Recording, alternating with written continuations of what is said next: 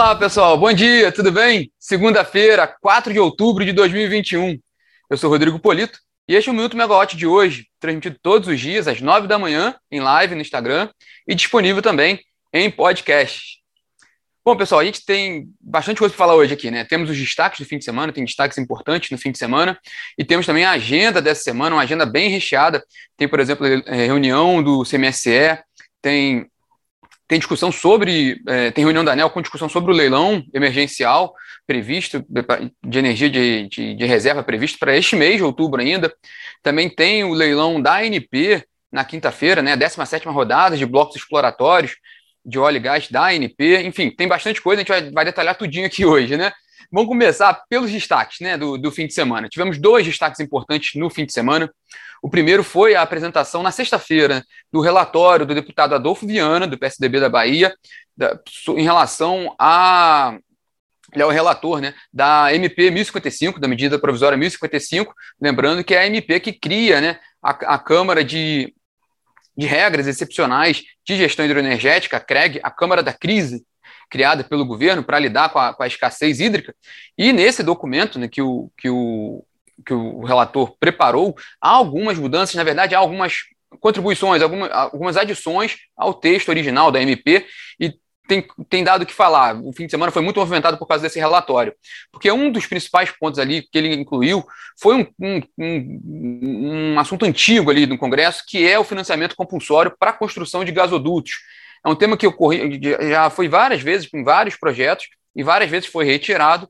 Mais uma vez ele foi incluído agora, que é um sistema para financiar a construção de gasodutos. Na verdade, no relatório está previsto que os gasodutos que vão atender aquelas termoelétricas a gás que, que precisam ser contratadas, né, cerca de 8 gigawatts de capacidade térmicas a gás a serem contratadas, previstas na MP 1031 da privatização da Eletrobras, que já está aprovada, transformada em lei na 14.182, então já há a, a previsão legal de contratação dessas térmicas. Para atender essas térmicas, os gasodutos seriam financiados pelo que está previsto no relatório, pela tarifa de uso do sistema de transmissão ATUST. É, o, a, a, grande questão ali, que o setor certamente já, já, já se movimentou no fim de semana, mas vai se movimentar nessa semana, é em relação ao custo. Isso tem, tem um impacto na casa de bilhões para o custo da energia para financiar a construção dos gasodutos. Então, há uma discussão importante nesse sentido, principalmente nesse momento que te fala muito do impacto do, do, do da energia, né, do, do, custo da energia, da inflação, é, das medidas que estão sendo tomadas para lidar com a crise hídrica, que estão demandando custos, né, e a própria agenda do governo de tentar trazer mais competitividade para a indústria brasileira, esse projeto, ele meio, esse, esse tema meio que entra em conflito com essa agenda. Enfim, o relatório prevê outras coisas ainda. Né? Ele prevê também a participação de representantes da ANEEL, da ANA, né, da Agência Nacional de Águas, da ANTAC, né, Agência Nacional de Transportes Aquaviários, e do IBAMA no, no conselho da CREG, porque na verdade hoje só podem participar, só são membros mesmo efetivos lá do conselho, o Ministério de Minas e Energia, que inclusive o, o ministro Bento Albuquerque é o presidente do, da CREG, o ministro, é, Ministério da Economia, Ministério da Infraestrutura, Ministério da Agricultura e de Desenvolvimento Regional. Esses outros agentes, as, as agências reguladoras e o IBAMA, vão ter assento de acordo com um relatório, né, passam até assento na CREG, mas não têm direito a voto. Né? Voto ficaria só com os ministérios mesmo. É mais, é mais uma formalidade, porque a gente tem acompanhado essas discussões da CREG diariamente e o, as agências têm participado das reuniões, né, pelo menos feito contribuições, mesmo que não, se, não tenham assento. Né, agora vai formalizar esse, esse assento, sendo que elas não têm voto ali na, na, nas decisões da CREG. Também está previsto um, um item interessante nesse relatório, é a prorrogação de uso de recursos da CDE, da Conta de Desenvolvimento Energético, o superfundo do setor elétrico, para subsidiar a termoelétrica a carvão.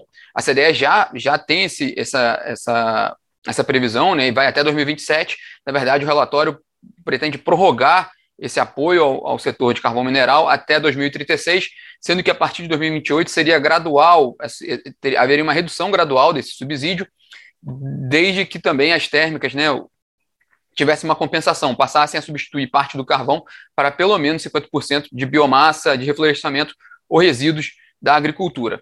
Bom, são, esses que são os pontos principais ali que a gente viu do relatório, né? Esse relatório está bem interessante, bem, bem recheado e vai ter bastante discussão nessa semana, certamente. Esse relatório vai dominar muitas discussões no mercado de energia durante ao longo dessa semana. Lembrando que a, a, a MP que criou a CREG ela foi aprovada e foi criada no fim de junho, né? Então, grosso modo, ela iria até o final de outubro ali para ser aprovada, né? Então, há uma preocupação também com relação ao prazo, porque para legitimar também as operações da CREG, é, na MP previa o funcionamento da CREG até dezembro, até final de dezembro, mas tudo, tudo também depende da crise hídrica, né? É, é capaz de haver alguma modificação também nesse sentido, porque pelo que tem sido colocado, pelo que a gente tem acompanhado, ano que vem também vai ser um ano bem desafiador e vai, de, vai demandar uma gestão, uma governança muito ágil com relação ao setor elétrico. É, o segundo ponto do fim de semana foi uma entrevista do presidente da Petrobras, o general Joaquim Silvio Luna, ao jornal o Globo, comentando a questão dos preços dos combustíveis. Ele reforçou, bateu na tecla de que a Petrobras vai praticar preços de mercado mesmo, em linha com o mercado internacional, para os combustíveis, notadamente o diesel e a gasolina. É, a, a, gente já repercutiu um pouco essa entrevista, a ABICOM, a Associação Brasileira de Importadores de Combustíveis, é, falou que não está bem assim. A, a, é, a, associação indica que há uma defasagem de preços, né? A gasolina hoje está 12% mais baixo o preço do que o mercado internacional e o diesel 7%. A, a, Petrobras alega que é importante manter essa, essa a paridade com o preço internacional para não haver desabastecimento, já que a gente importa combustíveis, né? A gente não tem, a gente não é autossuficiente em gasolina e diesel, a gente precisa importar parte dos combustíveis.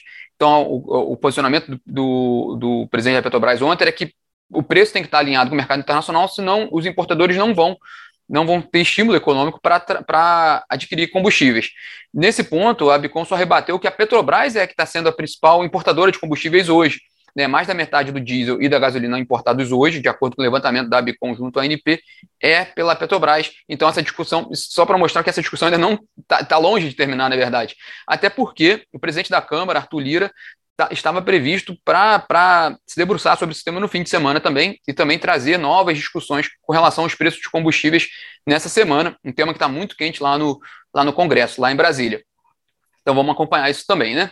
É, e vamos para a agenda do dia. Na agenda do dia hoje, né, o Ministério de Minas, Minas e Energia perdão, realiza hoje cerimônia de assinatura dos contratos do leilão de transmissão desse ano, o primeiro, né, que foi em junho, feito pela ANEEL. Foram listados cinco lotes, com investimentos previstos de 1,3 bilhão de reais.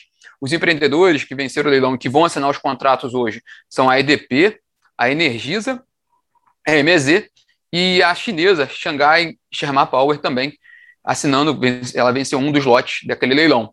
É, lembrando que em 17 de dezembro tem outro leilão de transmissão, a gente também vai acompanhar, né, o segundo leilão de linha de transmissão desse ano, um leilão bem, bem importante também, também está na agenda da gente. E hoje também, continuando hoje aqui na Megawatt, tem o, o, um webinar às 5 da tarde, né, sobre a crise hídrica, sobre uma análise de meteorologia e de preços com relação à crise hídrica. Então, a gente vai detalhar bastante esse assunto aqui, com participação de um time feminino de peso da Megawatt, a Ana Carla Pet, a Juliana Chad, a Olivia Nunes e a Juliana Suleiman e o Márcio Cataldi, da UF também, tratando desse assunto. Lembrando, né, pra nesse cardápio aí, é, o, o ONS ele divulgou né, a atualização da revisão do PMO de outubro, é um dado interessante e confirma um pouco do que foi colocado pelo, pelo, pela Megote na semana passada, na, na live de preços, uma expectativa boa de chuvas no sul nessa semana, né? pelo, pelo Operador Nacional do Sistema Elétrico, a previsão de ENA para o Sul nesse, nessa semana é de 135% da, da MLT, quer dizer, 35% acima da média histórica para esse período, então um dado interessante. É, outro dado é muito importante, a gente sempre acompanha, né, é o nível, previsão de nível de, de, de reservatórios, né, de armazenamento de reservatórios do Sudeste e Centro-Oeste. A previsão do ONS permanece a mesma, de fechar, fechar o mês com 12,8%, muita atenção nesse ponto, ali é onde está mais, ali é o coração da, da crise hídrica, como é que vai, como é que está o nível dos reservatórios no Sudeste e Centro-Oeste. A expectativa do ONS é terminar o mês com 12,8%. E com relação à carga, o ONS ajustou um pouquinho a carga, prevê agora um crescimento de 0,8% da carga em outubro, em relação a outubro do ano passado. É, caiu um pouquinho, porque a primeira previsão ali do, do PMO era de uma alta de 1,3% em relação a outubro do ano passado. Para fechar a agenda do dia, na área de petróleo e gás, hoje tem a reunião da OPEP, né, da, da Organização dos Países Exportadores de Petróleo e aliados, liderados pela Rússia, então a OPEP+, a expectativa grande com relação a essa reunião, de acordo com especialistas, é que haja uma aprovação de um aumento de, de 400 mil barris diários na produção do cartel, que é, é o que estava previsto já gradualmente. Na última reunião havia essa sinalização desse aumento de 400 mil barris diários. Há uma discussão em torno desse aumento do preço do Brent agora, mais expressivo. Hoje pela manhã, quando eu vi, estava 79 dólares o barril. E também a, a preocupação do cartel com relação à a, a, crise energética na Europa, né, é, com relação ao gás natural. A gente está vendo crise também na China e na Índia. Então, como é que seria? E também teve o dado dos Estados Unidos com aumento dos estoques também de petróleo lá. Todos esses fatores vão ser levados em conta, mas os especialistas acreditam que a OPEP vai aprovar um aumento de 400 mil barris diários para novembro, já já em linha com o que está sendo aprovado já o que estava previsto mesmo na reunião da OPEP, né? É, vamos agora um rápido resumo para a semana toda, né?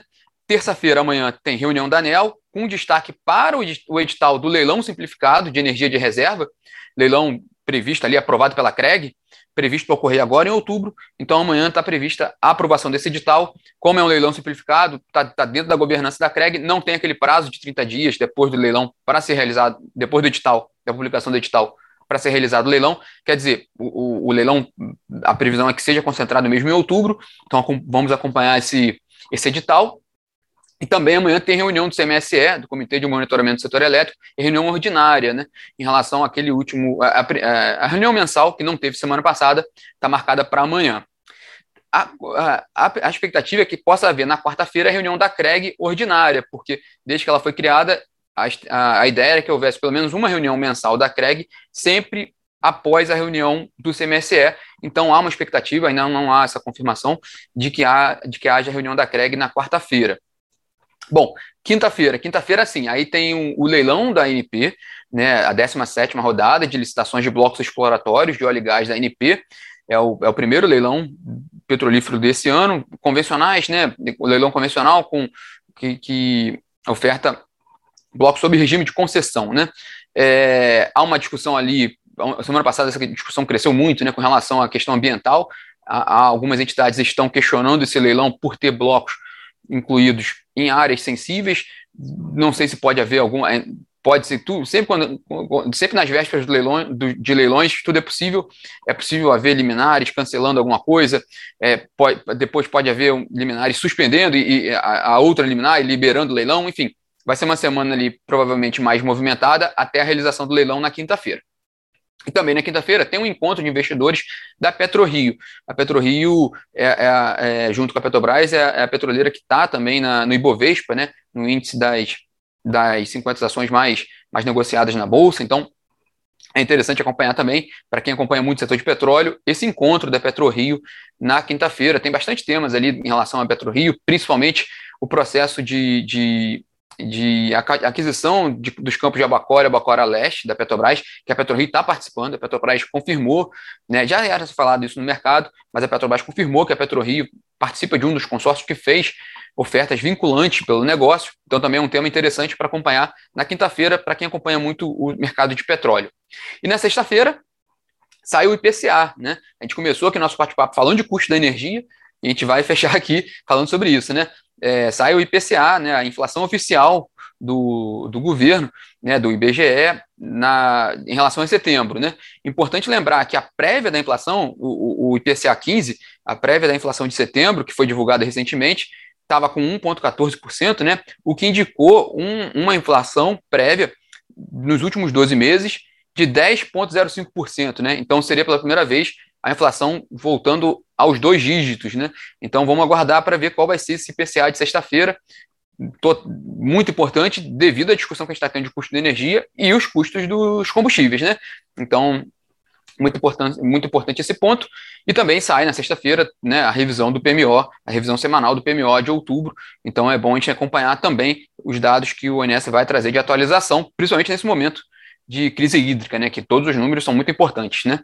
Então, para fechar nosso bate-papo aqui, vale ficar atento hoje, é, é, hoje e a semana toda, né? Nas movimentações em torno da, do relatório da MP 1055, né? Da, da, da CREG, principalmente com relação à questão ali do financiamento de gasodutos e os efeitos que isso pode trazer para custos no setor elétrico. Então, é um ponto de atenção para a semana.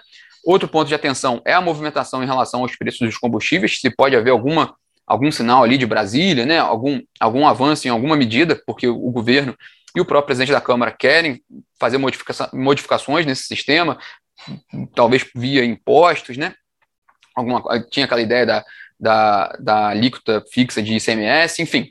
É, também acompanhar essa semana o edital do leilão emergencial, né? E previsto para outubro, e o leilão da ANP, na quinta-feira, até para ver como é que está também a movimentação das petroleiras, né? Que a gente está numa discussão tensa ali de transição energética. Esse leilão da NP vai ocorrer às vésperas do, da COP26, da reunião né, da cúpula do clima da ONU. Então, há toda uma movimentação, uma movimentação nesse sentido também. É importante ver qual vai ser o sinal que vai ser dado nesse leilão de quinta-feira. Bom, pessoal, esse é o resumo aí do dia, né, e da semana. Tem bastante coisa pela, pela frente, uma semana bem movimentada. Assim é bom, né, que a gente tem bastante assunto também, bastante coisa para discutir. É, quem quiser ouvir, quem entrou depois e quiser ouvir é, todo esse bate-papo desde o início, é só conferir no, no, no, podcast, né? A gente coloca à disposição o podcast desse bate-papo em todas as plataformas de podcast. Bom, pessoal, tenham todos uma ótima semana. Até amanhã. Tchau, tchau.